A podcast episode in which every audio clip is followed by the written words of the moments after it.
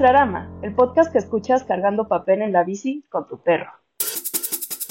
¿Qué tal amigos? Bienvenidos a Ilustrarama Podcast, el podcast en donde hablamos de ilustración y todo lo que hay alrededor. En esta ocasión hablaremos sobre cómo mantener tu identidad creativa. En esta ocasión me acompaña Homie, quien robó su personalidad de una caricatura. No puedes probarlo, no puedes probarlo, de veras no puedes probarlo. ¿Acaso fuiste Del tú? otro lado, del otro lado está Drog, príncipe de Iztapalapa, heredero de los secretos del castillo del abuelo. Ya tengo el poder. Del otro lado está John, quien es el hombre debajo de la máscara. Exactamente, y si no pregúntense por qué en Scooby-Doo el malvado siempre era el amigo que estaba debajo de ella. Yo que soy Paco, ilustrador de día, millonario de noche. Ay, ajá. En esta ocasión nos acompaña Afke Mertens, quien es el personaje que tiene flechas infinitas. Ah, ¿De dónde no la saca? Siempre hay, siempre hay. Eso, bienvenida, bienvenida. Qué gusto tenerte por acá. Sí, Gracias por la invitación. gustazo. Qué emoción. No, no, hombre, es tu casa, esta es tu casa. A, ti que literalmente viajaste un continente para poder estar aquí, hombre. Sí, Exacto. todo fue nada más para estar aquí en el Ilustrarama. Para quienes se pregunten quién es Afke, es ilustradora freelance y emprendedora nacida en la Ciudad de México, viviendo en Ámsterdam, Holanda. Se especializó en la visualización de información para empresas, pero en los últimos ocho años se ha concentrado más en ayudar a otros a expandir su creatividad, ya sean profesionales o no, a base de eventos, talleres y cursos. Uno de sus proyectos más recientes es su estudio de risografía Risopop, orientado principalmente a enseñar a otros a cómo usar esta máquina de reproducción al igual que organizar proyectos para la comunidad creativa. Wow. Su trabajo personal combina narrativa de la vida cotidiana, bocetos de viajes y aventuras coloridas, al igual que personajes inspirados en el folclore mexicano y la cultura prehispánica, y por supuesto, nuestra flamante patria. Exacto. Yes. Conste, ¿eh? que ahí estoy. así es, así es. Sí. Ah, muchísimas Yo gracias. solo quiero agregar que aparte Afke es súper buena onda y hay episodios que lo respaldan. Sí, Mr. Alk, que estamos hablando de usted, ¿verdad? Entonces, Gracias. Mr. Alk. Sí, sí, sí, desde Exacto. ahorita saludazo y muchísimas gracias por, por sí, presentarnos a nuestra querida Afke que el día de hoy está aquí. Por conectarnos. Saludazos al, al Alc. Y pues ahora sí, pasemos a lo que sigue y son las recomendaciones de la semana. Los tamborcitos. Y ahora, homie, ¿qué nos vas a recomendar, homie? Ah, empezando con el chiste primero, ¿eh? Empezando con el chiste primero. Este, eh, fíjense que, no sé si lo han notado, pero el día de hoy que estamos grabando está haciendo demasiado frío por aquí. Entonces, eh, se me estaban congelando los dedos y por pura curiosidad se me ocurrió meterme a Amazon y buscar guantes. Y después de pelearme con los primeros 20 resultados de guantes de látex negros, que por alguna extraña razón la gente los compra en Amazon, yo no sé por qué, supongo que No se ven quieres muy saber. cool. No quieres Eh, saber. Claro, ahora ya sabemos por qué. Gracias, John. Este, pero si ustedes no son asesinos seriales como nuestro querido John o monstruos escondidos debajo del lago, eh, van a querer unos guantes de colores lindos que les sirvan y que además puedan usar su teléfono mientras los traen puestos, porque pues si admitámoslo, nadie quiere un guante que no les sirva. Eso sí es un Eh, detalle importante. Exacto. Creo que ya no funcionan los otros guantes de plano. Y encontré unos guantes de Timberland, esta marca de botitas muy famosita, que vende estos guantes de colores. Hay de un montón de gamas, sobre, por supuesto que hay amarillo. Están muy calientitos y cuestan solo 300 pesos. Entonces, aprovechen Wow. ahorita que están, vayan, cálenlo, van garantizados, van recomendados.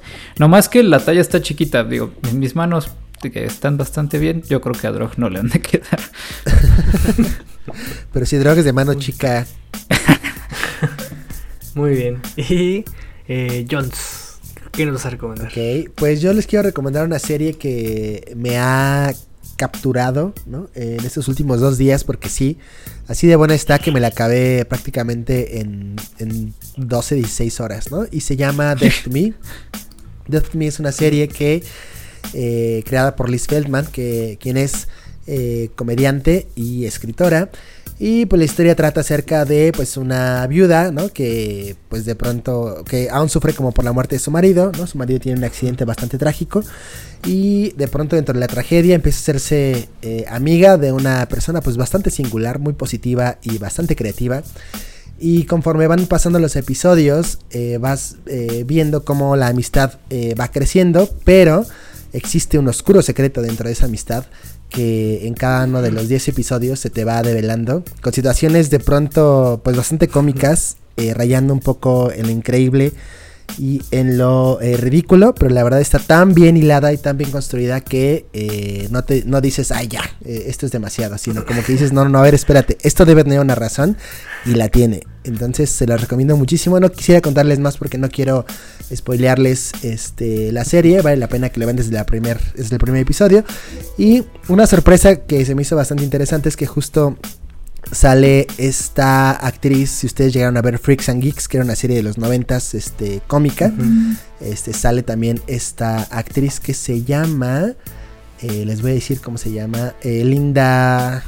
ah, eh, Paquita vas a tener que editar esto porque ya me tardé mucho, pero se llama Linda Cardellini. Ok. ¿Sale? Entonces se la recomiendo mucho. Échenle un ojo. Está bien que esté linda, pero ¿cómo se llama John? Cardellini, Cardellini, homie. Y pues bueno, esta, yo... esta, esta linda no es, Es- la es la esposa de- esposa de Hawkeye De Hawkeye, exactamente. y también es Vilma en Scooby Doo. Ah, guau. Ah, Oye, ya, fíjate la voy a que ver, eso. ya la vi, ya, ya la estoy viendo en este momento. Por el amor de Dios, homie. Muy Eh, explícito. Bueno, pues yo ahora voy yo, antes de que el drog de su recomendación, y es que les voy a recomendar Cortar por la línea de puntos. Es una caricatura, bueno, es una caricatura animada. es una serie animada eh, de, creo que son seis capítulos, cinco, eh, de una duración como de 10 minutos, más o menos, y es una serie italiana. Ok. Eh, es producida y escrita por el ilustrador Cero Calcare. Lo voy a pronunciar tal cual como se escribe para que no haya confusiones. ¿Cómo Y que no está, está italiano? muy está muy muy buena. Esta serie me la recomendó un amigo al que no le gustan las cosas animadas. Y creo que le pegó, le pegó tanto que me la recomendó a mí. Eh, es la serie de un tipo que se pone a reflexionar sobre su vida mientras hace un viaje junto con sus amigos. Eh, en cada capítulo te cuenta algo que aprendió durante su vida. Eh, por ejemplo, en el primer capítulo cuenta cómo se dio cuenta que él no era el centro del universo. Oh. Eh, y la verdad es que siendo adultos, creo que son cuestiones que te ponen a pensar. eh, y, al final de la serie todo cobra sentido. O sea, este viaje que por el cual, eh, con el cual empieza la serie, pues tiene todo, el, o sea, tiene todo el sentido justo cuando entiendes por qué lo hizo, ¿no? Y por qué está reflexionando sobre su propia vida. Entonces, pues se las dejo. Es una serie bastante corta, es animada y además es italiana. Entonces creo que es algo pues, como diferente. Ent- Y pues ahí se los dejo. eh, cortar por la línea de puntos en Netflix. Wow. Ok. Suena bien. Y. Drog. ¿Qué nos vas a recomendar? Hoy traigo, hoy traigo algo muy, muy, muy light. Yo diría un snack, básicamente. Y es que a mí me pasa que soy una persona que sobreanaliza visualmente las cosas. Ay, al sí. punto en que, en que de repente exagero en, en cuanto a los productos que consumo visualmente. Pero también es, es agotador a veces tener esta visión de cuando estás queriendo, queriendo disfrutar una serie y, y esta parte como visual no te deja, ¿no? De repente estar viendo ciertos fallos o ciertos aciertos y, o ciertas cosas que te gustaría a ti ejecutar. Entonces, cuando de verdad de plano quiero ver algo, pero no quiero esforzarme mentalmente o tener este mood activo, veo reality shows muy similares como Wipeout o eh, Ninja, Ninja Warrior. Me gustan mucho, me entretienen bastante. Y encontré uno en Netflix justamente que, que me voló la cabeza. No tengo que pensar y solo es disfrutar y se llama Hyperdrive, el cual es una especie de Ninja Warrior o Wipeout, pero con los mejores corredores de autos callejeros. Está, Wow. está increíble. ¿Dónde lo Wow, viste? Ahí se los dejo. Toretto. Fíjense que Está, es- está en Netflix. la, la- la recomendación se las hace a alguien que vio 20 veces Spider-Man y se dio cuenta de la actualización de los efectos especiales antes que los periódicos dijeran que lo habían hecho. O sea, imagínense eso. Es, tiene un gran ojo este muchacho. Muy bien. Eh, Hyperdrive. Y pues vámonos con las recomendaciones de nuestra invitada. Eso. Afke, ¿Qué nos vas a recomendar? Mm, eh, bueno, pues tengo, me dejaron hacer dos recomendaciones porque soy la invitada. Y la primera es una, pues es como mi recomendación seria, entre comillas. No, pero también muy bonita. Es una novela gráfica eh, que es mi favor una de mis favoritas, definitivamente, y se llama Just So Happens. Ayer estaba tratando de ver si tenían la traducción en español, pero lamentablemente pues no, eh, no ha salido en español, está en inglés. Y mm, es de un artista japonés que vive en Inglaterra que se llama Fumio Obata. Em, esta novela gráfica, la verdad, a mí me tocó muchísimo porque la historia eh, es sobre una mujer que, japonesa que vive en el extranjero y su papá fallece y tiene que regresar a Japón para el funeral. Y realmente es una historia corta donde ella pues se encuentra un poco pues eh, sí conflicta, no, en conflicto con su identidad y con la cultura japonesa, eh, o bueno, más bien su cultura, ¿no? Eh, y también con su vida en, en este caso en Londres. Y pues yo creo que me identifico por lo mismo que también, ¿no? Eh, yo estoy en el extranjero y de alguna forma pues esa conexión pues con mi país natal siempre está ahí y a veces puede ser un poquito doloroso. Entonces, se les recomiendo, es muy bonita. El Fumi Obata es un artista originalmente de manga, que cuando se fue a Inglaterra realmente quería cambiar, quería separarse un poco del manga, pero quedarse en, el, en, pues, en los cómics, en la visión, eh, perdón, visualización gráfica. Y él, lo que él dice en una de sus entrevistas es que en esta novela gráfica realmente lo que quería hacer es usar color, mucho color. Y es súper bonito, es como acuarela, eh, con colores muy bonitos. Eh, bueno, no sé, es totalmente mi, mi rol. Me encanta. Muy bien. Uy, fíjate que ya, ya, ya, la, ya la googleé, ya encontré la traducción. ¿Ah, sí? Como lo adaptaron y se llama Casualmente. ¿Casualmente? ¿En serio? Oh, bueno. Sí. Pero bueno, ok. Happens Bueno, entonces esa, casualmente, de Obata.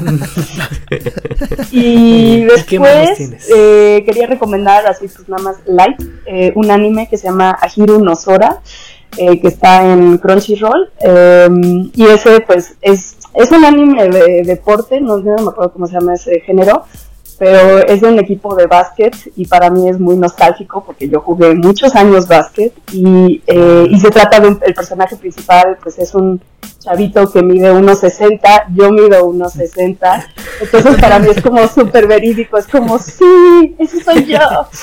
Eh, no sé, es- está, está padre y desarrollan bien los personajes, me gusta la animación, eh, eh, está chido y creo que salieron dos temporadas, y no, creo que son dos temporadas, pero bueno, no sé si va a salir otra, la verdad estoy un poquito triste porque eh, pues sí, me la acabé bien rápido y fue así como, no, Dibujen, dibujen ahora. sí, por favor, pero bueno, ahí se los dejo a la gente que le gusta ese tipo de, de animación y de género.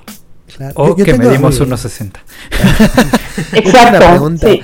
Eh, eh, en el caso de esta serie, también la cancha mide dos kilómetros y el poste del baloncesto otros dos kilómetros hacia arriba. Sí, no, y, Como los o sea, todo es verídico, todo es verídico. Ah,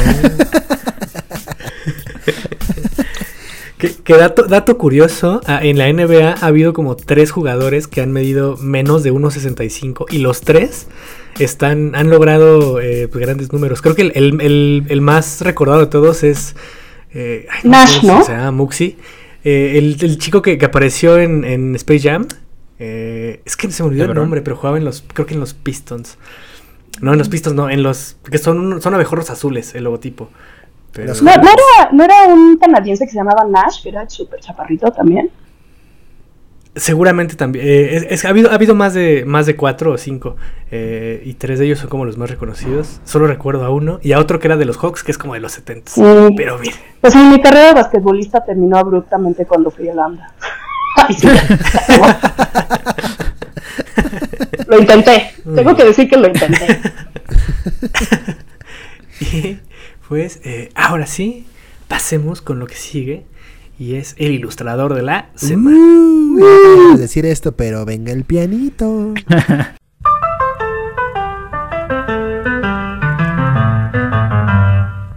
Af, Afke. Sí. Cuéntanos, ¿a quién elegiste como ilustrador esta semana? Pues yo escogí, eh, la verdad sí escogí a un amigo, pero un amigo eh, que conocí em, durante Pictoplasma, que es una conferencia de ilustración en Berlín.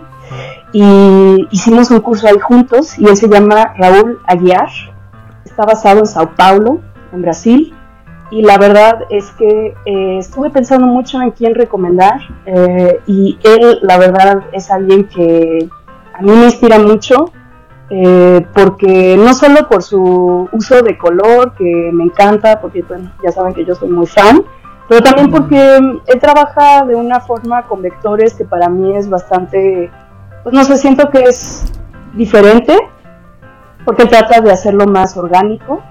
Y eh, creo que la, lo, lo que más me impresiona de él es también su habilidad de expandir su visión más allá de la ilustración, ¿no? Entonces, Raúl empezó con, nosotros hicimos un curso de diseño de personajes y él realmente tomó su personaje y lo desarrolló a tal nivel que ahorita eh, sacó un juego em, que se llama Timo, Timo el juego, el game, lo pueden bajar, está Ok. padre.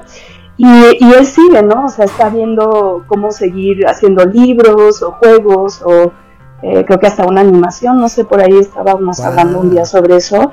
Y, se y sí, no sé, la verdad es que me inspira mucho su, su pasión.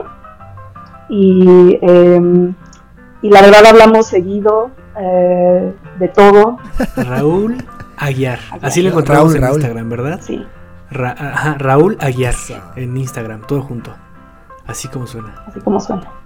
Eso. Ok. Muy bien. Ahora sí, pasemos a lo que sigue. Y es el tema de esta semana. Que es propuesta eh, completamente de Afke. Quien hay que admitir que hizo su tarea muy bien y que invitadas a la verdad. Eso. Soy bien ñoña. que, que, eh, el tema de esta semana no se, las, no, se, los- no se los habíamos dicho porque era sorpresa, verdad, para los que lleguen hasta acá. O a los que lean el título del, del programa, tal vez. Híjole. Pero eh, bueno, eh, este programa, este tema, el tema de esta semana es la identidad creativa. Y vamos a empezar con una pregunta. ¿A qué nos referimos cuando hablamos sobre identidad creativa? ¿Quién quiere contestar? Eso. Pues, mira, yo creo que la, la más indicada aquí es ah, nuestra querida Afke. Seguramente hizo notas. Ah, como Hizo hizo muchas seguramente se nota. Claro. Sí, Cuéntanos un poquito, Afke. Pues eh, la verdad es que sí estuve pensando mucho sobre el tema y cómo describirlo mejor de lo que quería hablar. Llegué a esta idea de una identidad creativa, Em, pero bueno, sí tuve que escribir una nota porque pues qué significa eso, ¿no? O de qué quiero platicar hoy con ustedes. Pues para mí, eh, pues esto va más allá de tener un estilo. Em, creo que normalmente cuando pensamos en nuestra identidad como creativos, eh, tiene que ver principalmente con, pues, con el estilo, ¿no? De ilustración. Pero para mí va más allá de eso. Eh, creo que es el ser consciente de tu por qué, ¿no? Que, que, por qué detrás de tu trabajo, de lo que te mueve o te inspira, eh, cómo incorporar todo esto de una manera auténtica em, en tu trabajo de ilustración, ¿no? Em, porque así em, creo yo que puedes tener una base, eh, o bueno, aquí escribí, o fundación, que te ayude, Uh, que te ayude para cuando tengas que encontrar nuevos clientes. A lo que me refiero aquí es, creo que para mí una identidad creativa es tratar de entender quién eres tú y así poder eh, disfrutar más de la práctica eh, eh, y también que te ayude ¿no? de una manera profesional. Pero claro, esta identidad, entre comillas, pues siempre está en peligro, ¿no? Porque pues no siempre la vemos, a veces otras personas nos tienen que apuntar a ella. Claro. También hay miedos, siempre, como todo, siempre, ¿no? De, pues de nosotros, de nuestros críticos internos, los críticos externos, que también ahí hay muchos. Y principalmente yo creo que también eh, lo que puse como mareas de modas o los trends, ¿no? Que a veces pues nosotros realmente tenemos pasión por algo, pero vemos que el mundo se está moviendo de otra forma y a veces Claro. es difícil pues quedarte con lo tuyo, ¿no? Claro. No, y creo que Entonces, sí. creo que lo mencionas de una forma bien interesante, que, que es, pues, es, siempre está en peligro esta cuestión, ¿no? Y más que en peligro, creo que es pues siempre estamos cambiando, ¿no? Digo, yo, yo no creo Claro. ser el mismo de hace una semana. Yo no creo, espero no ser el mismo de hace un año ni siquiera. No, y después de tanto tampoco. Entonces, me parece bien interesante esto que lo dices y es... Me parece muy curioso cómo puedes encontrar el equilibrio. Creo que, eh, que es algo que quizás vamos a hablar más adelante, pero sí, o sea, realmente yo, yo personalmente creo que ahí es donde digo, el estilo realmente sí es algo que evoluciona, que, que para mí siempre está cambiando, creo yo. Pero Claro. ¿quién eres tú? O sea, obviamente tú como persona también cambias, pero hay cosas que pues siempre van a ser tu fundación, ¿no? Ujú. Claro, como esta vértebra de tu trabajo. Ujú. Creo que eh, hay algo... Bueno, dale, Drog. Eh, ¿Qué? no, eh, creo que creo que es un tema ba- bastante acertado y justo mientras eh, Afke nos estaba platicando todo el contexto, me venía a la mente una persona de la cual no nombraré nombre. Ah, ya dilo. No, Del, no. delfinazo, delfinazo. No, no, no. Este. Voy a poner contexto para llegar a esa parte, esa, esa Ah, pequeña... Dinos si yo lo delfineo. Yo sí quiero saber quién es, güey. Pero bueno. Bueno, pero primero voy a dar contexto. Ajá, ok. Eh, la identidad es algo que nosotros vamos forjando desde que somos niños, ¿no? Es algo... Somos quienes construimos esa identidad a partir de varios estímulos, es decir, de la educación, de lo que consumimos a nivel alimento, a nivel visual, a nivel lectura, a nivel intelectual, y con las personas que nos juntamos y lo que nos gusta o nos agrada de cada una de estas personas.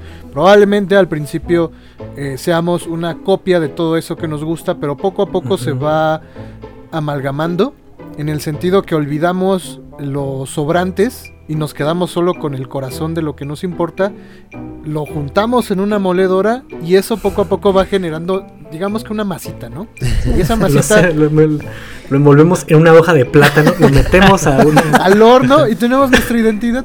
Bueno, esto, esto pasa cada año, cada día, cada semana, cada hora, ¿no? Vamos agregando elementos a esa masita y esa masita pues poco a poco se va endureciendo, es decir, nuestra identidad cada vez es más sólida, más concreta, Sí. es más difícil que absorbamos ciertas cosas por el criterio que ya Sí. tenemos.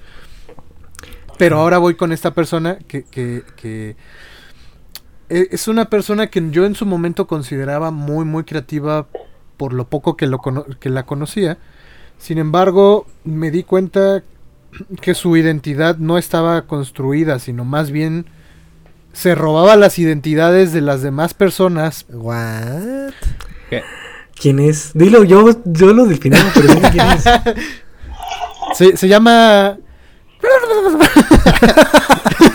Es... es... Es, Ok, Es- ya definió.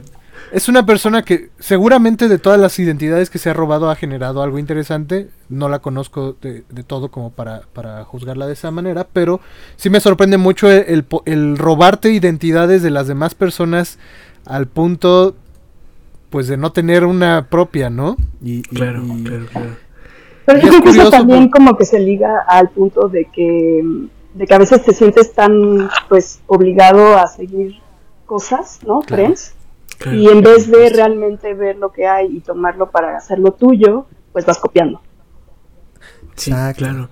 Que, que, que es que, bueno, mm, Creo, no o sé. sea, entiendo un poquito también eh, ambos puntos porque eh, de alguna manera creo que somos lo que queremos ser, ¿no? O sea, eh, esta, esta cuestión de formar, fo- de formarte como persona tiene también un sentido eh, aspiracional, pues. O sea, o sea que, que- que absorbes lo que, lo que quieres ser, lo, el cómo quieres que los demás te vean. Y creo que esto se ve muy, muy, muy reflejado en cuestión de ilustración. O sea, por ejemplo, si, si, si a mí me gusta el rock y, y quiero en algún punto eh, hacer carteles para eventos de rock o no sé, pues obviamente voy, me voy a permear de lo que hace, por ejemplo, el Mike Sandoval, ¿no? O sea, y voy a empezar con esa, a usar esa estética, aunque no me pertenezca, aunque no sean mis referentes, o sea, más bien aunque no sea... eh, más, más bien, mis referentes van a ser esos, o sea, cosas que van muy enfocadas a lo que yo quiero hacer algún día. Y obviamente, así como, como el caso que nos acaba de contar Drog, eh, mis primeros trabajos van a ser, eh, pues, literalmente una, una copia. Yo, yo les tengo una pregunta algo curiosa. ¿no? A, a ver a todos. ¿Ser un ladrón de identidades es una identidad propia? Mm, Ándale. Pues es como medio camaleón ese tema, ¿no? O sea, Sí. bueno, no sé, hay, hay, quizás hay un anécdota interesante. Yo tengo un amigo que, bueno, o sea, perdón, él no roba identidades, pero su trabajo a él lo, lo contratan para, por ejemplo, cuando una empresa hizo algo así muy grande y quieren seguir con el mismo estilo, em, pero bueno, sí, eso es, ahora que lo estoy diciendo así suena muy feo. Pero bueno, entonces él lo contratan para que él continúe con eso. Le- es él es como un copycat. Él puede reproducir cualquier cosa, pero eh, y lo hace muy bien, lo cual es bastante, pues da miedo. Pero Sí, él- claro. eso, no- eso no es como el, o sea, ese tipo de trabajo nunca lo vas a ver en su portafolio, por ejemplo. Claro. Claro. No, pero aparte, el- el- o sea, lo que el talento y la habilidad que debe tener para poder replicar eso mm, debe estar brutal. Sí, es bien loco, ¿eh? La verdad. Sí, sí. Mm, Es que creo que hay, hay el caso en el que robar es una necesidad creativa. Es una necesidad Sí. en la que necesitas estar consumiendo cosas para poder producir cosas. Que es algo natural siempre y cuando, no tal cual, no, no, no repliques el, el objeto Es que- a menos que te contraten para, Es- para, es para, que- para replicar. Pues es como, como dice John Keaton, ¿no? Es, es este, still like an artist, ¿no? Al final, eh, también Claro. como. Picasso, o sea, al final es una idea de tú tomas inspiración, obviamente puedes reproducir algo que creo que ya lo, ya lo han hablado ustedes en el podcast, pero no lo compartes como si fuera tuyo, ¿no? Es para que tú aprendas. Exacto. Eh, pero exacto. también puedes tomar cosas eh, de otras personas y hacerlas tuyas, porque al final, pues no es para. Nadie está aquí inventando otra vez la, la rueda, ¿no? O sea, Claro. todo ya existe. que, que hay algo ahí que, que, que me parece como, o, que- o sea, que me conflictúa sobre todo en, en esta cuestión de- del plagio y lo demás, o sea, en, en esta cuestión en donde realmente una persona o un artista, un creativo toma el trabajo de alguien más para, o sea, para no moverle nada, porque creo que justo la actividad de, de- de crear, ayer estaba justo viendo eso en una viñeta cómica del perro vegano, eh, pero justo dice que, que- Sí. que- que la acción de crear es como jugar con legos, o sea, los legos son las experiencias de tu vida más tus referentes, y algo que no puedes tomar de alguien más son las experiencias, ¿no? Porque eh, pues cada humano es diferente, cada humano tiene Claro. experiencias diferentes, más allá de que, de que los referentes sean los mismos, o sea, de que las películas y la música que escuches sea igual a la de otra persona, eh, pero si no puedes tomar eh, estas experiencias propias que tienes para fundirlas con tus referentes, entonces creo que sí se está haciendo algo mal porque eh, es justo el, eh, el crear implica todo esto, todo esta, este proceso de mezclar experiencias de vida con referentes. Claro. Y creo que es ahí donde me, me parece increíble que, que- que el plagio exista, pues, o sea, que, que haya, que haya personas que se digan artistas y no puedan eh, generar una propuesta desde estos dos conceptos que creo que eh, cualquier, cualquier ilustrador, cu- cualquier niño puede hacer, o sea, eh, más allá de la técnica, de lo genial que sea la obra, siento que es algo muy muy básico para la cuestión en cuestión de, de- de ilustrar pues de generar algo de crear Pues sí, creo- me- Dale, Ajá. dale, John. No, eso, o sea, como que me parece que esta parte de la creación de obra o, o de arte, o en este caso justo hablando de ilustración, eh, tiene que ver justo como con un proceso muy empático, ¿no? O sea, en el sentido de, pues sí, o sea, entender cómo es que alguien más ha hecho qué cosa, ¿no? Cómo eh, esa, esa pieza de alguna manera puede inspirarnos al sentido de, que- de querer hacer algo similar o de querer hacer algo que pueda retomar como las bases para entonces como hacer algo propio, ¿no? Y eso me lleva justo como la, a la pregunta que hacía en el principio, ¿no? Bueno, ¿a qué nos referimos cuando hablamos sobre identidad creativa? ¿Y, y qué, y qué tiene que ver justo con la diferencia cuando hablamos sobre estilo? Y creo que tiene que ver con el point of view, ¿no? O sea, como con este punto de vista, como con esta alma creativa, como con este filtro, ¿no? Que pasa eh, a través justo como de, de integrar las ideas que existen en el mundo y, a- y- y cuando entra a ti, la forma en cómo tú lo procesas, ¿no? Lo imaginas, lo conceptualizas y, de- y luego lo, lo materializas, justo ya lleva como tu sello, ¿no? O sea, está siendo exacto. parte ahora de la esencia de lo que tú puedes proponer o de lo que tú puedes hacer, ¿no? Y creo que eso se me hace como algo bien bonito, o sea, este, justo hace ratito eh, mencionaban una frase, ¿no? Que decía, este, no puedes amar lo que no conoces, ¿no? Y, y de hecho lo decía Andy, ¿no? En, en el programa, hace dos programas, ¿no? Y me parece que justo no puedes representar algo que no sientes, no puedes, no puedes ilustrar algo que no, eh, que no ha pasado por ese marco empático, ¿no?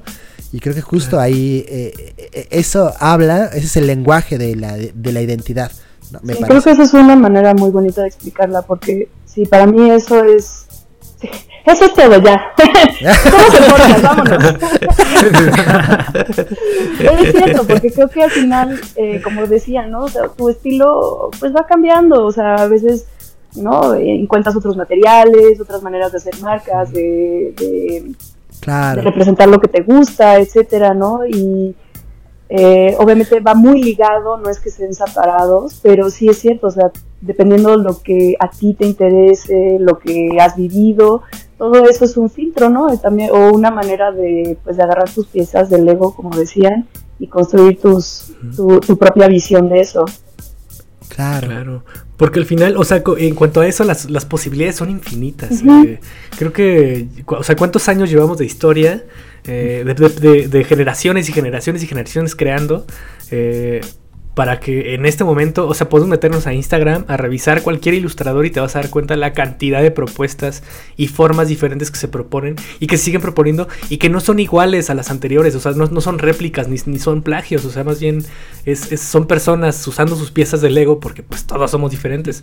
Y eso se me hace... eh, creo que es algo que me gusta muchísimo de- en cuanto a, a explorar sobre ilustración o buscar trabajos de gente nueva porque siempre te vas a encontrar con algo que te gusta o con algo diferente o con algo con lo que conectas eh, y eso sí, eh, siempre recalco muchísimo, más allá de la técnica de, de- de- de esta cuestión que eh, académica que siempre se intenta juzgar, ¿no?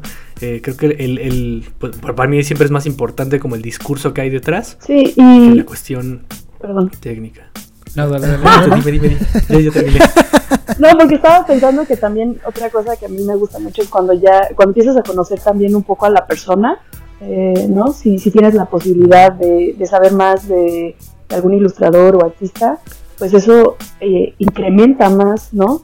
Eh, el interés por su trabajo o eh, entiendes mejor de dónde vienen y yo creo que ahí eso es para mí como, como base. Exacto, así como, como, como el motivo intrínseco, ¿no? O sea, Sí. ¿qué movía a Van Gogh, ¿no? A hacer eh, sus cuadros, ¿no? Y de pronto te enteras o sabes un poco más de esta historia y dices, wow, o sea, tal vez no pueda hacer este, el atardecer, ¿cómo se llamaba? Este, Los cuervos en el atardecer, no me acuerdo muy bien cómo se llama esa obra, pero creo que es de, las sus- de sus últimas obras, ¿no? Pero justo te dan ganas como de poder hacer algo que justo represente esta nostalgia y esa desesperación y ese, ese punto de, de- de partida hacia un final, Claro. Eh, pues trágico, ¿no? Sí, y, pero, y por eso, o sea, por ejemplo, si nada más vienes una pin- esa pintura en el museo sin explicación, pues Claro. dices, bueno, o sea, no, obviamente, claro, a- te, te afecta y, Claro. y ves cosas y te gusta o no te gusta, etcétera. Pero ya cuando escuchas sí. la historia, yo creo que ahí ya entra otra dimensión, ¿no? Porque puede ser como algo que digas, wow, yo esto nunca lo, lo ¿no? Nunca he tenido estas ex- experiencias o quizás te atrae, ¿no? Y creo que eso es muy Claro. importante y bonito de también, digo, yo sé que a veces mucha gente es bastante anti social media, ¿no? En Instagram y todo, pero hay una parte que yo creo que, que, que es positiva o no sé. A mí, a mí sí me gusta a veces ver la vida de la gente o saber un poco más de ellos, ¿no? O sea, poder empatizar más y a partir de ahí también ver su trabajo de otra manera. Claro. Sí, por supuesto. Ahora, Sí. Hay un punto aquí que, que- me parece muy interesante en la escaleta y es ser fiel a lo que te mueve y te gusta y no dejarse llevar por las corrientes. Bajo eh, mi perspectiva, creo que esto, esto alude al hecho de que probablemente cuando somos más jóvenes somos más maleables, ¿no? Mm. Y muchas veces cuando somos eh, o estamos dentro de esta rama creativa, pues lo que nos impresiona es lo por lo que nos dejamos llevar, lo que nos hace movernos, ¿no?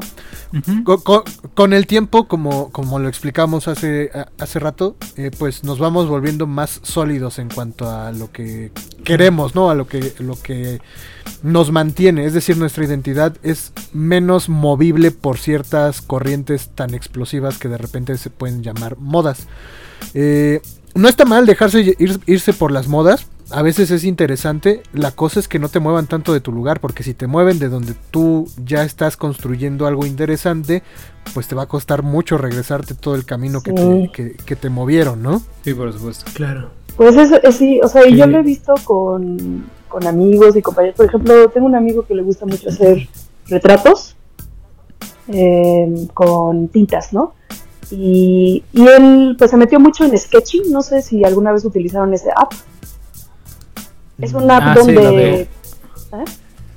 Sí, es como, era como el, el antes del Procreate, ¿no? Que era como más rayoncitos y toda esta onda. No, no, este era una app donde la gente subía fotos Ah, y ya. tú podías dibujarlo y después eh, tú ponías así como, ah, este es mi dibujo de esta foto. Ajá. Ah. Órale.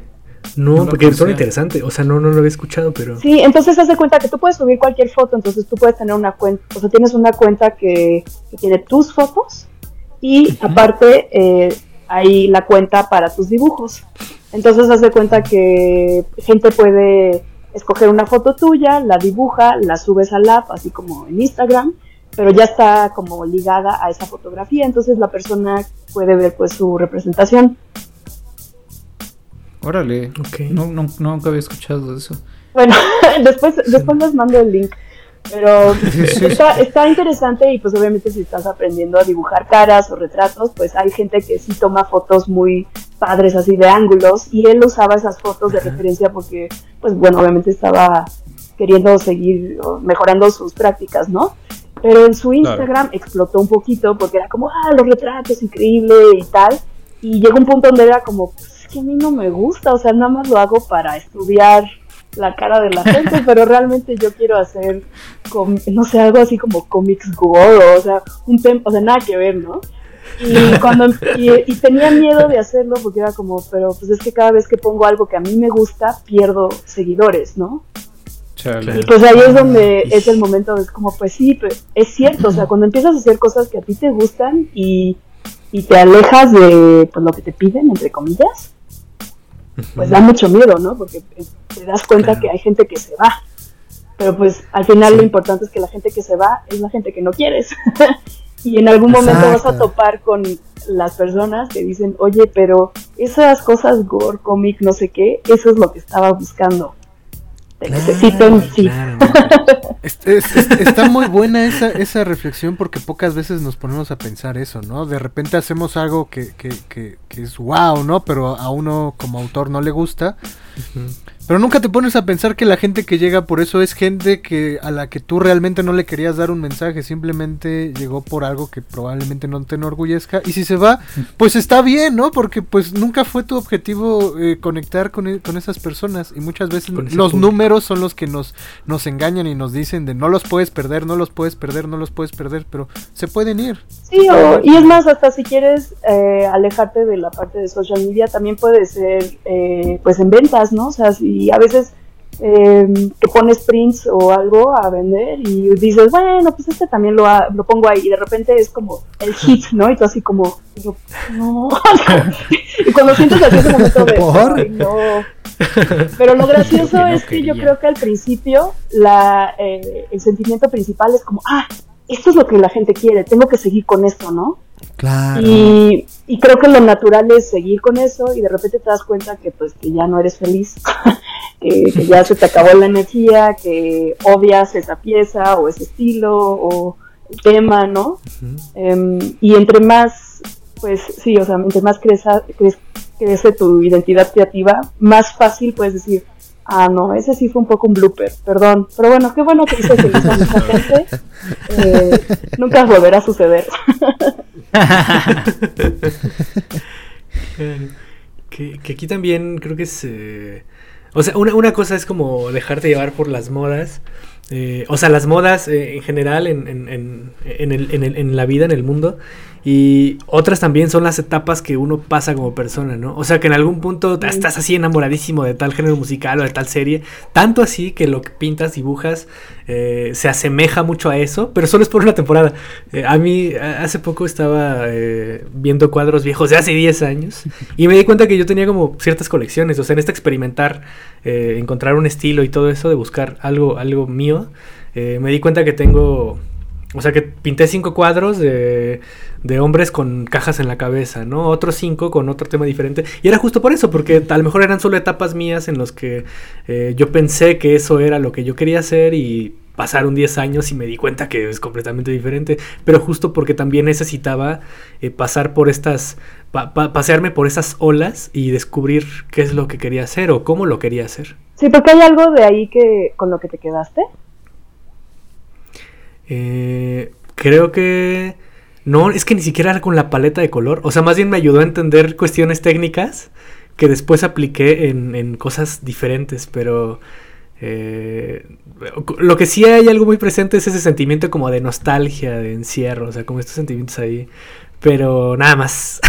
Después se mutaron a formas muy diferentes. Pero creo que también eh, ese, ese proceso de experimentación, de estar pasando de una cosa a otra, eh, ayuda muchísimo justo a, consolidar justamente esto que, comentamos. O sea, como tu, tu, tu identidad creativa, el, tu proceso, el, cómo vas a, a empezar a bajar ideas para poder plasmarlas en un lienzo o en un, en una ilustración. Eh, que creo que es, es una, una, cosa como importante. Sí, pero también creo que... Ah, perdón. No, dale, dale. No, dale, dale, que... que... Que, a veces también es, es padre regresar a esas cosas porque, a veces, o sea, la razón por la que preguntaba es porque a veces también hay cosas que, se quedan ahí, ¿no? Y que en algún momento quizás no les quisiste dar eh, mucha importancia y después regresan. Por ejemplo, yo, este, que también era una de estas, de la razón por la que puse ser fiel a lo que te mueve, eh, pues sí, yo, yo siempre fui muy fan del de, anime, muy, muy fan. Pero, pues no sé, yo en mi secundaria y en mi prepa, pues había muy poquita gente que le gustaba y era súper así, claro. así horrible, ¿no? Era como, no, es para niños, no sé qué, bla, Y hasta me acuerdo que para una tarea eh, creo que teníamos, era de computación, ya no me acuerdo, teníamos que hacer una página y una amiga y yo hicimos una página con un cómic manga, yo qué sé, terrible, obviamente terrible, ¿no? O sea, pésimo, ni me gustaría verlo hoy en día. Y, em, y después hubo un momento donde cuando, cuando me fui de México, este, lo dejé, porque la verdad sí dije, no, pues, eh, no, o sea, dibujar cómics y eh, anime y todo eso, no, eso ya, ya, tengo que superar esta fase, ¿no?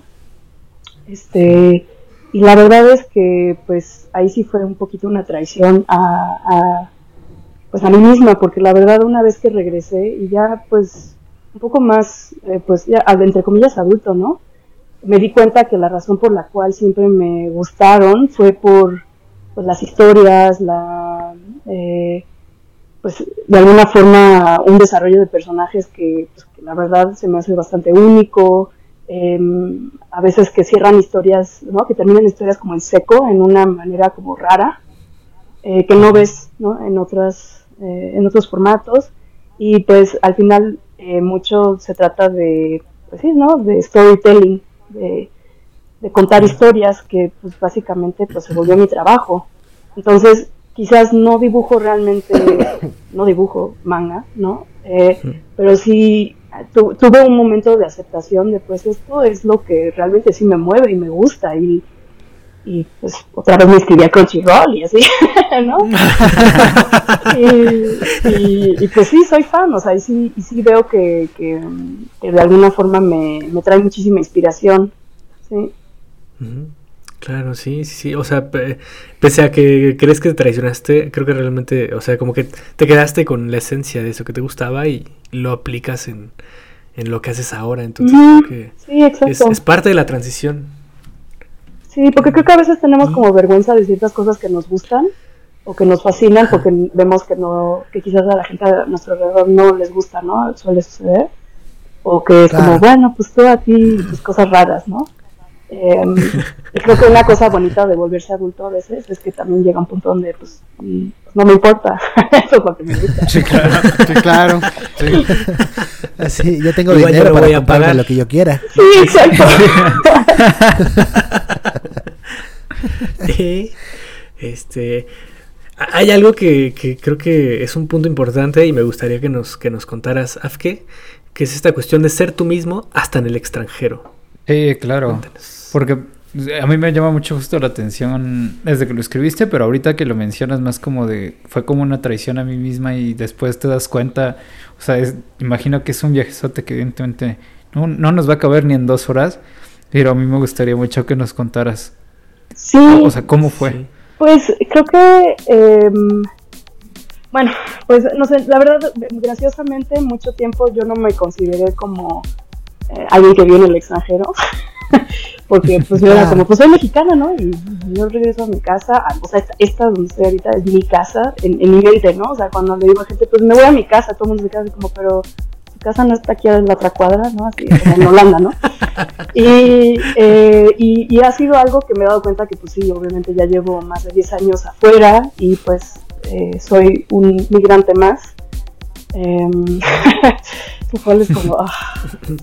Eh, y, no, y, creo que de alguna forma la razón por la cual escribí esto de ser tú mismo en el extranjero fue porque pues cuando te vas también tratas de, ser parte de la sociedad allá, ¿no? Y tratas de encajar en, normas culturales, en normas eh, pues de trabajo, etcétera. Y creo que pues es muy padre aprender y ver otras maneras de ser, ¿no? Y de, de cultura pero también hay un punto donde uno también tiene que tener cuidado de no perderse, ¿no? Un ejemplo muy simple, o sea, es, eh, no tiene que ver con ilustración, pero nada más para dar un ejemplo, ¿no? Allá no es muy normal que la gente te invite a, su casa. La gente se ve fuera, ¿no? En, bares, en restaurantes, pero eso de invitar a gente a tu casa es algo como not done. O sea, tienes que cruzar 50 barreras de fuego de amistad para llegar a ese punto. Yo llegué y fue así como, ah, tú me caes bien, ven a mi casa, tú me caes bien, ven a mi casa, ¿no? Así, y nadie venía.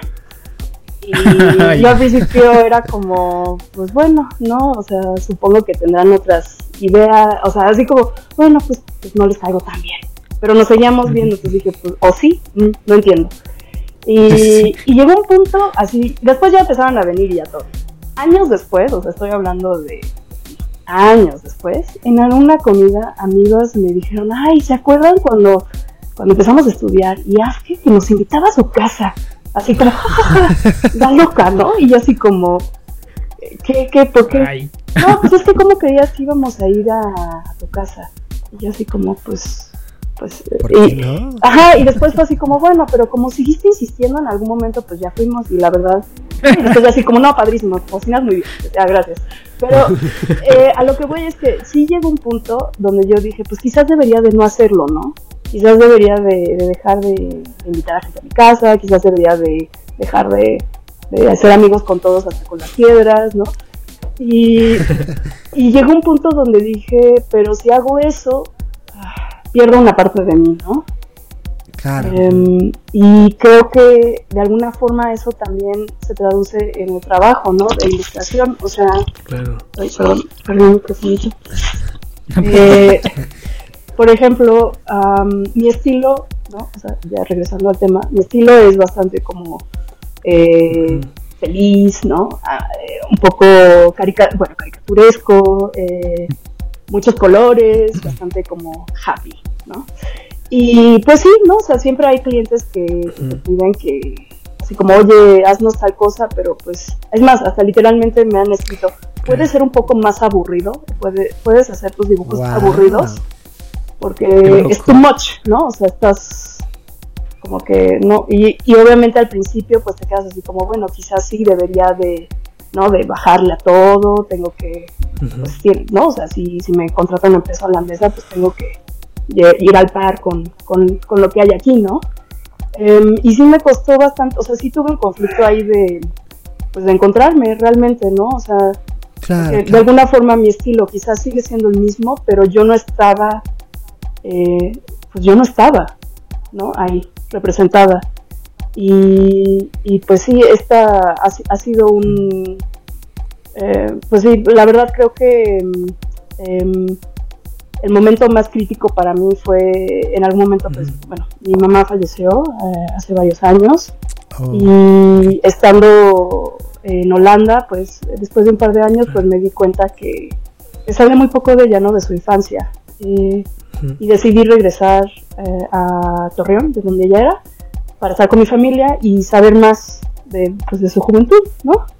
Y en ese como búsqueda creo que también me di cuenta que para mí era muy importante mantener mi identidad em, y, todo lo que pues mi familia y yo hemos vivido.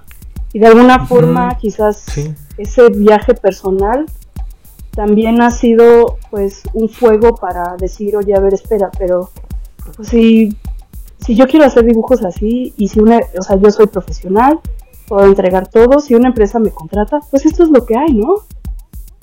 ¿Quieres algo aburrido? Claro. Pues no soy tu, no soy tu ilustradora. Que obviamente Claro. es un tema que hemos hablado muy seguido, pero creo que cuando, cuando, cuando sales al extranjero a veces es hasta más, más difícil quedarte con, con ciertas cosas que aquí quizás son obvias o, o normales. No sé, no sé si me Claro. explico. Sí. Sí. Esto es, creo que, wow, o sea, eh, esta parte de, de entender que tu estilo es tuyo y, y es, y decirle al otro es lo que hay, creo que es, es una cuestión eh, muy valiente, pues, o sea, porque algo creo que estamos acostumbrados y quizás sea por nuestra idiosincrasia de, que tenemos que ya aceptar todas las oportunidades que lleguen, es justo esto, porque nos abandonamos a nosotros y decidimos, eh, es como, bueno, está bien, creo que no me gusta, pero pues puedo, puedo intentar hacerlo, es como, pues yo no, o sea, es, es eso, pues yo no soy tu ilustrador. Y creo que es, es, es sumamente valioso. Yo recuerdo alguna vez eh, a Drog, a mí, a Tilano, eh, bueno, a Atila, Tadpol, y es un ilustrador igual de Ledimba, y a, y a Susi Su, eh, nos invitaron a, a la TNT, que es una convención de anime, y nadie de nosotros eh, hace cosas de anime. Entonces, la primera propuesta fue como, pues hay que hacer fanart para vender cosas. Y al final decidimos no hacerlo. O sea, fue como de no, güey. O sea, no somos, no hacemos eso. Entonces, hay que ir con esto y a ver qué se vende. Y a todos les fue bien, menos a mí. Pero, pero, pero aún así, o sea, o sea me, sentí, me sentí bien por nosotros porque es justo esta parte en donde rescatas y dices, es que esto es lo que soy. O sea, no hay más. Si te gusta bien, si no, pues lo siento por ti. Sí, y, yo creo que que de alguna forma es también, eh, o sea, porque obviamente mucha gente dirá, bueno, sí, bien fácil, ¿no? Porque tú sí tienes trabajo, ¿no? Quizás. Eh, pero creo que eh, Claro. una vez que ya tomas esa decisión, obviamente no es así como, ay, voy a cerrarle las puertas a todos. O sea, ya es realmente tomar eso y moldearlo para decir, ok, bueno, a ver, empresa, pues sí, tú quieres algo aburrido, pero espera, mira esta parte colorida, o sea, mira lo que te estoy mostrando. Yo creo que a ti te ayudaría por esto, esto, esto.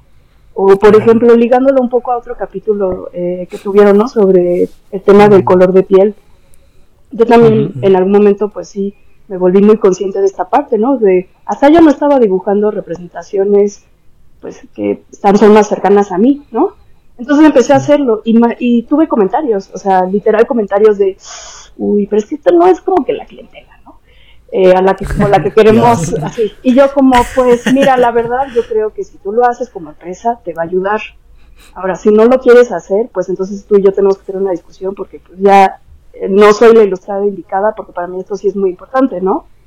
Pero no es tanto así como, o sea, obviamente sí lo digo así como, bueno, ya, bye.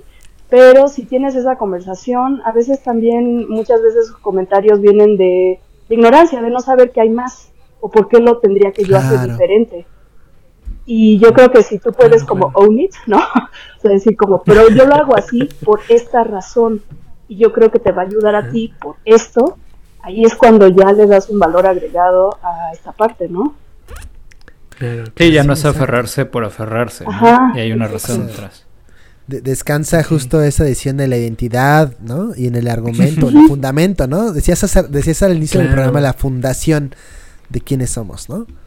Sí, y por eso decía que te puede ayudar también en tu trabajo, porque así eh, puedes explicarlo. Yo siempre digo, ¿no? Por ejemplo, a veces cuando gente me pide eh, pues un poquito de asesoría para, oye, tengo este proyecto y no sé muy bien cómo poner el precio, yo pues mi tip más grande siempre es, o sea, tú tienes que poder explicarlo. O sea, si alguien te dice, oye, está bien caro, tú tienes que poder decir, es caro porque ABC, ¿no? Claro. Claro. Este es un super tip, ¿eh? O sea, creo Sí. que, que es, es de esos que te tienes que anotar en tu libretita de, de- de tips de Ilustrarama porque se da, se da por hecho y nunca, nunca, este, pues nunca explicamos por qué se cobra lo que se tiene que cobrar y por qué es justo y por qué, por qué es así, ¿no? Sí, y, y es muy importante porque también, por ejemplo, si tú puedes explicarlo, también si te dicen está muy caro, tú también puedes decir, bueno, ok, eh, pues mira, te estoy dando todo, o sea, el precio incluye todo esto, ¿no? Si quieres más barato, pues podemos quitar cosas, ¿no? O sea, también. Claro. O sea, no te voy a dar así un descuento así nada más porque así, o sea, vamos a quitar cosas. Sí, sí, es pues es ser es ser eh, eh, honesto, ser transparente también, o sea, con uno mismo, ¿no? Que al final sí. es, Exactamente. eh, Y sí, sí. pues ya nada más para cerrar el tema. el último. No, El, yo Sí, creo que es siempre nos pasa, siempre. que es importante esta, esta cuestión de eh, este punto de seguir desarrollando tu práctica, pero sin perder el rumbo. sí. Cuéntanos. Em, pues yo creo que si tienes tu fundación o tu paraguas con tu identidad, yo creo que entonces ya es más fácil eh, poder eh, explorar, ¿no? Y yo siempre te- tengo un curso que se llama ¿Cómo encontrar tu estilo? Ja, Aquí lo promuevo. Find your style. Eh, no, pero bueno, en este curso siempre les digo, ¿no? Es como, hay, hay varias fases, ¿no? Y una de las fases siempre es exploración. Y ahí nos perdemos. Ahí aplicamos la de Dory, ¿no? De Nemo. La de Just keep swimming, just keep swimming. Y todo, todo brilla, todo está increíble. Em, pero si no sabes hacia dónde vas, o sea, si no sabes cuál es ese rumbo o esa visión, eh, ¿no? Completa, pues esta exploración te pierdes. Ya, ahí ya, ya fuiste. ¿no? Entonces, si tú puedes mantener el rumbo de a lo que quieres ir o lo que te interesa, lo que te gusta, lo que eres tú, entonces la exploración puede ser un poquito más guiada. Y yo creo que eso ya Claro. es mucho más padre, porque aunque te, pi- o sea, aunque te vayas así de boom, eh, de repente, yo qué sé, voy a dibujar fanart, sea, llegando a ese tema que nada que ver quizás con lo que haces, pero te metes ahí un ratito, pero te puede salir más fácilmente, ¿no? O sea, como que tienes una línea que te, a la que te agarras, ¿no? Como, no sé, de barco, por decirlo una metáfora, y siempre puedes regresar, ¿no? Sí, claro. Claro. Que creo que también es, es como... eh, o sea, y en esta cuestión de seguir desarrollando, o sea, hablando de un proceso que es continuo, eventualmente, eh, aunque no tengas rumbo al principio, creo que eventualmente puedes llegar a encontrar un objetivo. O sea, en este, eh, el- creo que el, el punto es no dejar de hacer, eh, porque es justamente la práctica la que te va llevando a otros caminos que tal vez no tenías previstos en un principio. Entonces creo que también es... Claro, porque lo que uno, vas haciendo... uno conlleva a otro. En lo que vas haciendo más cosas, pues abres más caminos, ¿no? O, te, o creas más Claro. oportunidades, opciones para, eh, pues sí, para seguir creciendo. Exacto. Lo que, lo que decía yo, no amar, o sea, que no puedes amar lo que no conoces. Exactamente, ¿no? Este, que, que ahí estoy este, citando a Andy, ¿no? Pero que- creo que es eso, o sea, yo ahí me gustaría como también aportar un, un granito de arena. Este, y es justo esta, darse la oportunidad de probar, ¿no? O sea, darse la oportunidad justo de conocer nuevas cosas, ¿no? De... mm, Pues un poco la vida es eso, ¿no? O sea, Sí, de claro. pronto uno dice, oye, pero ¿qué camino sigo, no? Y entonces ves el camino de ilustradores que ya hicieron como su propio destino y dices, pues tal vez tendría que ser como ellos. Y no, o sea, realmente más bien el camino no está descrito. O sea, no puedes eh, copiar los pasos de otros, sino el camino inicia con tus propios pasos, pues.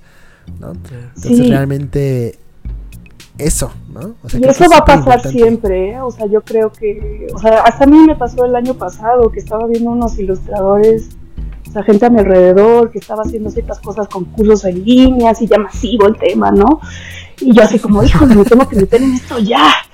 Y me metí así dos segundos y fue así como, no, no, no, no, no, no, no, Yo así no, no, no, yo necesito tener contacto personal, yo no puedo hacer esta cosa masiva, no, no, no, no.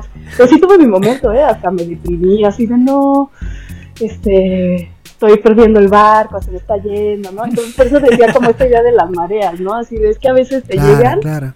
y, y sí, o sea, y es difícil eh, pues ver si, si te gusta o no, ¿no? Y de alguna forma, así igual como decimos, bueno, no puedes, como era, no puedes amar lo que no conoces, pues también al otro lado, ¿no? O sea, tampoco, si no intentas algo y también si no fallas en eso, a veces Exacto. tampoco, o sea, es, es las dos, ¿no? Eh, sí. Fíjate que como yo lo... oh, y voy a hacer una analogía muy mala y espero que no me peguen. Este, pero... No, la de los sándwiches con crema de cajeta, de crema Ay, de maní, si es de no, comida, me caes mal si es de comida. que Vas, vas, que vas. encontrar esta parte de la identidad es como Pues sí, como encontrar tu comida favorita, por decirlo de alguna manera, ¿no? O sea, es, a ver, hay, hay cosas que no las pasas ni porque, ni oliéndolas. O sea, Mm. y por ejemplo me pones un huevo revuelto y te voy a guacarear con tal de olerlo. No, no puedo. No, pero por ejemplo, sé que me gustan las cosas de pronto como dulces y picosas, como el mole, ¿no? A lo Mm. mejor el mole no es mi comida favorita, porque no he probado todas las comidas del mundo, por- desafortunadamente. Pero este, sé que, por ejemplo, mi comida favorita posiblemente será algo similar al mole, ¿no? Es como, por ejemplo, si ustedes saben que les gusta mucho el sabor a pastor, por ejemplo, probablemente no les vaya a gustar o su comida favorita no vaya a ser dulce, ¿no? Sino va a ser picosito, va a ser con chilito, va a ser algo por el estilo. No, y es como mucho más sencillo en la comida porque creo que tenemos más claro normalmente lo que no nos gusta, que creo que también es una forma de hacerlo, Claro, sí, que lo sí. que nos gusta definitivamente. Pues creo que Sí. ya para terminar, eh, pues yo nada más les voy a dejar algo ahí y si alguien quiere complementar, están invitados. Pero eh, pues en esta cuestión de, de- de ser fieles de, a, a la- a su, a su misma identidad, no solo como ilustradores, sino como personas, eh, creo que es eh, muy válido experimentar y probar cosas. Pero siempre el trabajo honesto, o sea, honesto ref- me refiero a algo que nace de completamente de ti y que es principalmente para ti, eh, siempre se, se- se aprecia o se agradece más por las personas que conectan con esa sinceridad y con esa honestidad. Entonces, Claro. creo que si algo les puedo decir, eh, es que pues sigan, eh, manténganse honestos con ustedes mismos y al final van a llegar las personas a las que les gusta quiénes son ustedes. Entonces, Claro. pues eso. Ve a Van Gogh. Sí. Sí. Y no tener miedo, creo que también es una, ¿no? O sea, eh, no tener miedo porque esas personas sí van a aparecer. O sea, tu, tu grupo va a aparecer y, y yo creo que en lo que seas más auténtico, ¿no? En alguna vez eh, creo que también hay uno de estos quotes así de people, people buy your joy, ¿no? Eh, entonces la gente también se da cuenta, de alguna forma también tú ves cuando alguien realmente está disfrutando mucho lo que hace. Se Claro. nota, se nota. Sí, Y creo que la gente quiere ser parte de eso, ¿no? sí, completamente. Inspirar a los demás siempre es, es, e- es ese punto, como dices, Saf, que como que es como la cerecita ahí. Muy bien. Pues, eh, Drog, Jones, si no tienen nada que decir. Ay, vas a dejar que la cerecita así tal cual, hombre. sí, sí, sí. Pues, eh, Venga. Con referencias Vámonos. de comida. Homie ya tiene hambre. vámonos con lo que sigue y son los saludos de la semana.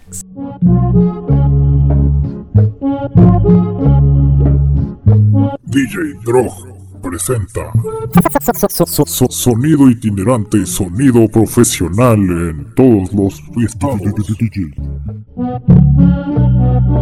Afke, ¡Ah! ¿a quién quiere saludar esta semana? Mm, pues yo quiero saludar a, a mi tío, que eh, es el menor de mi familia, entonces a veces es raro llamarlo tío porque pues, es más como un primo. Se llama Said, eh, está en Torreón y la verdad él siempre me apoya muchísimo y él estaba súper emocionado de que iba yo a hacer este podcast. Oh, Y pues bueno, como que agrego el saludo a toda mi familia de allá. y este y pues también a pues a Mr. Ike, obviamente porque gracias a él estoy aquí con ustedes. Em, y, y pues sí, a- la, la verdad a, a todos los que nos escuchen y que también es que también vivan en el extranjero y que algún- algunas veces tengan sus crisis de identidad, los entiendo, los entiendo. Muy bien. Muy bien, ahí están los saludos de Afke. Y ustedes, queridos amixes, ¿quién quieren saludar? Eh, es raro porque como no hemos subido eh, episodio de, de que hemos estado de vacaciones, bueno, obviamente este se va a publicar, pero cuando estamos grabando no hemos publicado, entonces no hay como mucha interacción con ustedes y lo sentimos un poquito, pero necesitábamos vacaciones. Este, pues mando saludos en general a toda la audiencia de Ilustrarma que sigue aquí después de nuestro frenón de vacaciones. También un saludo a- al buen Emiliano Salmón, que, que de vez en cuando nos escucha en secreto y, y a veces este, se pone a platicar de, de lo que escuchó. Ay, con su jefe, míralo. No puede ser. Saluditos al salmón. Eso, No te vas a saludos, saludos.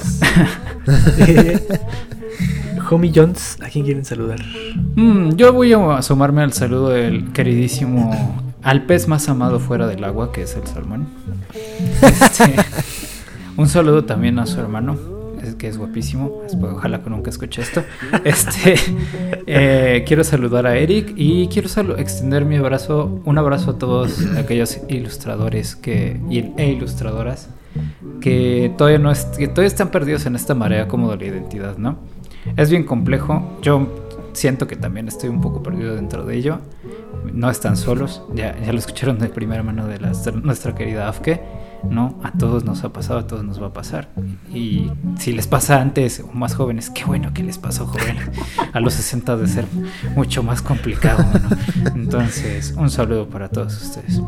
Eso. Muy bien. ¿Tú, Jones? Bien, este, pues quiero mandar un saludo muy fraternal a mi querido amigo Leo Moreno, que pues desafortunadamente ahí fue víctima del Omicron.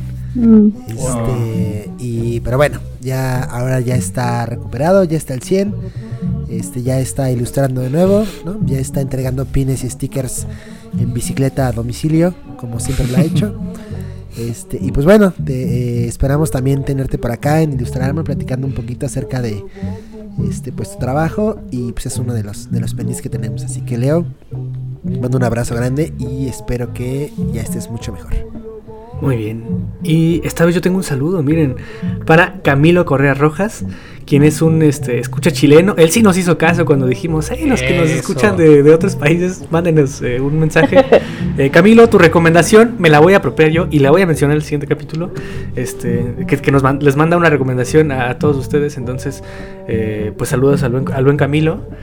Y a nuestras Patreons, a eh, Fer Flores, a Van, a Afke Mertens, que aquí la tenemos presente, a Elisa Morales y a nuestro Patreon, Josué Poceros. Eh, pues saludos a todos ellos y muchas gracias eh, por su apoyo. Eso, yo, yo no, no quiero que se acabe el capítulo antes de mandarle un saludose, un saludose. Un saludo- Sí, no, no sabía si decir saludote o saludazo a nuestra querida Feri Ramírez. Sabemos que ya empezó el nuevo cuatrimestre, sabemos que estás este, atiborrada de trabajo, pero bueno, este, este saludote es para ti y pues a echarle con todo. Muy bien, saludos a Feri. Y eh, antes de irnos, Afke, ¿cómo te podemos encontrar eh, en redes? Sí, bueno, pues eh, porque mi nombre es así un poquito raro. eh, yo en algún momento me puse eh, curly sketches porque tengo el pelo chino o rizado, eh, bien original. Así que así me pueden encontrar en Instagram, curly sketches. Y, eh, y bueno, y también tengo, pues, como dijimos al principio, pues eh, un estudio de risografía que se llama Rizopop, que de eso ya no hablamos mucho, pero también está padre. Eh, y pues así me pueden encontrar y tengo eh, mi página, eh, que bueno, que en algún momento quise hacer mi cambio a mi nombre, que es apkemertens.com. Sí, no sé, esto está muy, sí, me estoy dando cuenta que no aplica, ¿verdad? Eso de tener tu Instagram con otro nombre. Pero bueno. Ustedes búsquenme, yo, ahí me encuentran, hay muy pocas personas con este nombre raro, no se preocupen. Ahí lo tenemos. Que igual vas a estar en nuestro feed, entonces eh, en, en- en algún punto, porque ya estamos muy cerca de estar actualizados, eh, Sí. ahí también vamos a tener tu perfil para que la gente pueda pues encontrarte más fácil. Sí, muchas gracias. Muy bien. Y, y justo, ¿no? El tema de la risografía, pues creo que también podríamos ir agendando un capitulito, ¿no? Por ahí. Ay, por la favor. temporada. Estaría increíble porque también yo tengo muchísimas dudas y me parece que es como súper este, interesante. Sí, mi amigo Rodrigo de la- me de dijo, la ¿no impresión. vas a hablar del larrizo? Y yo así, es que hay muchos temas. Sí, pues estaría increíble, de verdad. Pues cuando Y quieran. ¿Cuáles quieran. Venga. ¿Cuáles son sus redes amixes? Eh, homie. A mí me encuentran en todos lados como arroba no soy chilito y ahora que Afke lo menciona, creo que voy a buscar cambiarlo a homie ahora. No, no. Jones. Este, a mí sí me encuentran por mi nombre, ¿no? Jon.iberos en Instagram y en Twitter. que la verdad yo les aconsejo que no lo hagan porque pues tampoco es como que llame demasiado la atención, ¿no? O sea. Entonces, eso, ahí, pian pianito. Drog. Eh, a mí me encuentran en Instagram como Droxarazúa, eh, mi cuenta de ilustración, o también me pueden buscar como drg.z.z en mi cuenta personal, que no subo nada, pero pero en algún momento pue- puedo subir algo, entonces más les vale ir a, a darle Estar like atentos. y estar atentos. Muy bien. Ahí me Corte, ¿ah? encuentran, La foto de un taco. me encuentran como Paco Seoku y a Ilustrarama como Ilustrarama en Instagram y Facebook. Y antes de irnos, Afke, muchísimas gracias eh, por haber venido, por haber aceptado. Estamos eh, muy felices. No, muchas gracias a tema, la verdad. ustedes. Nos hiciste, nos hiciste reflexionar muchísimo y pues qué lujo tenerte. Esperemos que se repita. No, pues qué honor estar aquí con ustedes. La verdad ha sido pues el perfecto, la perfecta, ¿cómo se llama? Eh, conclusión a mi viaje, eh, porque me voy mañana. Ah, Oh, muchas gracias.